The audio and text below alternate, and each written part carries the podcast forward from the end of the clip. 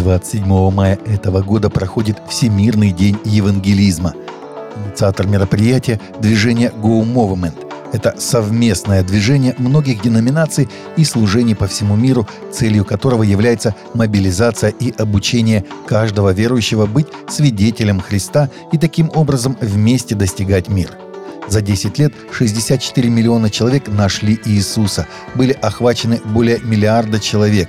Месяц Go и День Go, бывший Всемирный день благовестия, в мае – это основные моменты, когда миллионы верующих делятся Божьей любовью по принципу «молись, заботься, делись». Это ведет к образу жизни Go Lifestyle, регулярному распространению Евангелия лично в команде или в цифровом формате – Десятилетие Гоу ставит своей целью охватить Евангелием каждого человека в мире в 2033 году, основываясь на Матфея 28.19. Как отмечено на сайте движения, Гоу служит катализатором евангелизации и сотрудничества для выполнения великого поручения. По словам префекта дикастерии по делам мирян, семьи и жизни кардинала Кевина Фаррелла, его ведомство по просьбе Папы Франциска готовит документ, который будет адресован разведенным и вступившим в повторный брак парам, сообщило информационное агентство CNA. Католическая церковь учит, что католики, разведенные и вступившие в повторный брак без аннулирования брака, не должны принимать причастие – это учение подтверждено Папой Иоанном Павлом II в апостольской экзортации 2005 года.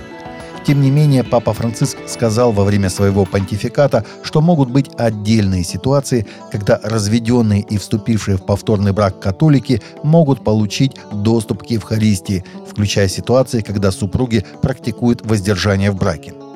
И подумайте об этом. Иногда кто-то идет на свадьбу и кажется, что это скорее светский прием, а не таинство, сказал Папа Франциск. Когда молодые люди говорят «навсегда», кто знает, что они имеют в виду под «навсегда». Таким образом, Папа Франциск ратует за определенные перемены. Правительство Испании достигло договоренности об одинаковом режиме налогообложения для всех религиозных конфессий в королевстве. Об этом сообщает ТАСС со ссылкой на газету «Эль Паис». По информации издания, Мадрид пришел к соответствующему соглашению с Православной Церковью, Союзом буддистов, Церковью Иисуса Христа Святых Последних Дней и религиозной организацией свидетелей Иеговы, признана экстремистской и запрещена в РФ. Договоренность позволит им пользоваться теми же налоговыми льготами, которые сейчас действуют в отношении Римско-католической церкви, Федерации евангелических религиозных образований, Федерации израильских общин и Исламской комиссии. Речь идет об освобождении от налога на недвижимое имущество в местах, используемых для отправления культа и налога на прибыль организации. Христианский университет в Огайо, США, ввел новую программу, которая предлагает студентам отказаться от своих мобильных телефонов на период обучения. Взамен университет предложил им дополнительную стипендию на все четыре года обучения, сообщает Fox News. Пилотная программа францисканского университета Стюбенвилля в Огайо ставит Бога, веру и новые связи на первое место чрезвычайным для сегодняшнего дня способом, предлагая стипендии студентам, чтобы они избавились от своих смартфонов и выделяли больше времени на молитву и общение друг с другом. В рамках пилотной программы 30 студентов уже отказались от своих смартфонов и получают помощь в оплате обучения. Субботу 22 апреля 85 человек из Церкви Слова Жизни в Иркутске приняли участие в общегородском субботнике. Верующие взяли на себя задачу убрать территорию возле здания церкви, а также рощу в зоне охраны водных ресурсов реки Ушаковка. В течение нескольких часов они очищали территорию от бытовых отходов, сухих листьев и веток – Участники были одеты в специальные жилеты с надписью «Евангельские христиане за чистый город».